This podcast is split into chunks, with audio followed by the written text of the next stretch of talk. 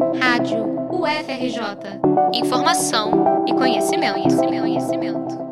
A UFRJ está recebendo doações para melhorar e ampliar a capacidade de atendimento do complexo hospitalar. Ao todo, são nove unidades de saúde que precisam de recursos e materiais para atenderem às novas demandas trazidas pela pandemia da Covid-19. O Hospital Universitário Clementino Fraga Filho, que realiza mais de 20 mil consultas ambulatoriais por mês, necessita de doações em dinheiro e de donativos como máscaras, luvas e termômetros para o tratamento das pessoas com coronavírus. Com os recursos doados, também será ampliado o número de leitos de 250 para até 450 e assegurada a disponibilização de equipamentos de proteção individual para os servidores da saúde, condição indispensável para a continuidade do atendimento à população. As contribuições podem ser feitas por pessoas físicas ou jurídicas, na forma de doação em dinheiro de qualquer valor